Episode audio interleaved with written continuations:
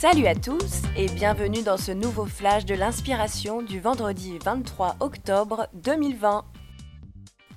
L'humanité fait face à un défi sans précédent. Réussir à festoyer dans ce nouveau monde tout en respectant les mesures sanitaires toujours plus strictes jour après jour. La crise liée au Covid-19 a un impact très important sur la vie culturelle. Mais des alternatives innovantes permettent aux artistes comme au public de festoyer de manière différente. Et cela n'entame en rien leur joie de se retrouver pour partager. Et oui, même si le secteur culturel est en perte d'environ 22 milliards d'euros, on en ressent alors la nécessité d'innover. Le monde culturel a été très sévèrement frappé par la crise que nous traversons. Il l'est encore aujourd'hui et nous voyons d'ailleurs en ce moment la situation se tendre et le monde de la culture ressentira les effets de cette crise pendant encore longtemps. La culture vit un véritable tournant.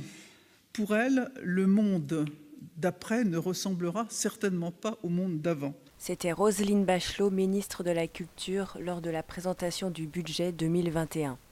Eh oui, le monde d'avant et le monde d'après. Un pas de géant pour bousculer nos habitudes et créer de nouvelles formes pour s'adapter à ce nouveau monde. Alors comment sont-elles mises en œuvre?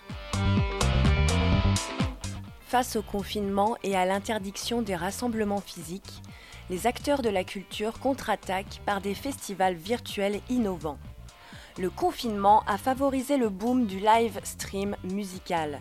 Les festivals se sont ainsi emparés de cet outil pour inventer une nouvelle expérience avec leur public. Le Printemps de Bourges a par exemple créé un printemps imaginaire, en appelant tous les artistes à partager de nouvelles créations spécialement conçues pour ce festival en ligne. Depuis leur terrasse, leur cuisine, ou leur salon, les artistes ont répondu présent pour que ce printemps de Bourges ait lieu aux dates prévues, mais sur Internet.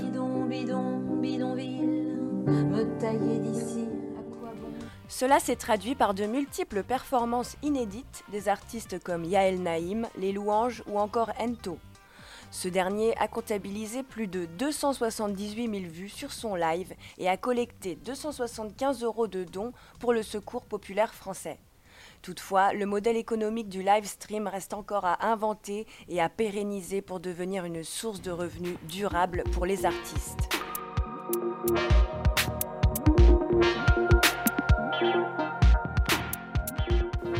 En Pologne, au festival Unsound, on confine la musique dans des univers de rêve.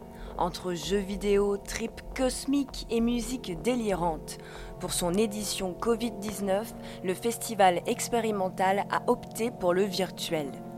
Plus que de simples retransmissions de live, le festival a proposé des œuvres mêlant plusieurs univers où vous êtes le personnage principal, plongé dans l'imaginaire où se cachent les musiciens confinés.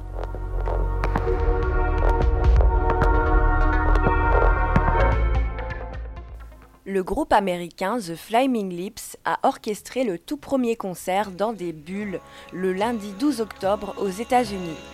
Lors d'un passage à Oklahoma City, le groupe de rock alternatif américain a joué pour la première fois face à une foule bondissante dans des bulles en plastique géantes.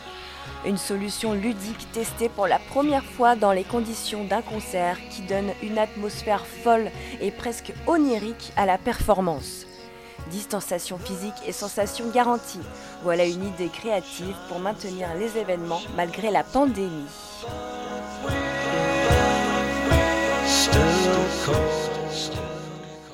Et si l'Allemagne avait créé des soirées électro à vivre dans sa voiture? Ne cherchez pas, ils les ont appelées les drive-in rave. Et ça existe.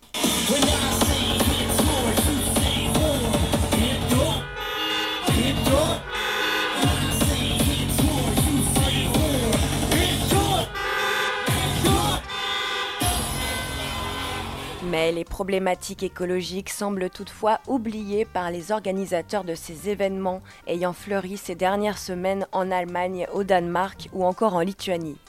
C'est pourquoi une société italienne invente les concerts à regarder à vélo. L'entreprise Baikin a voulu reprendre l'idée du drive-in rave, mais à vélo, tout en permettant les mesures de distanciation sociale grâce à des petites cloisons modulables pour chaque spectateur. Il s'agit déjà d'une solution plus viable pour l'environnement. La boîte de production est en ce moment même en train de lever des fonds pour que le projet puisse voir le jour.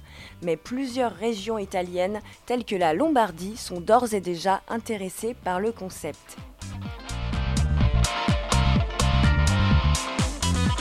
Et voilà, c'est terminé. C'était un flash de mélodie pour les Muses de Paris. Et n'hésitez pas à nous suivre sur nos réseaux sociaux et notre site internet lesmusesdeparis.fr.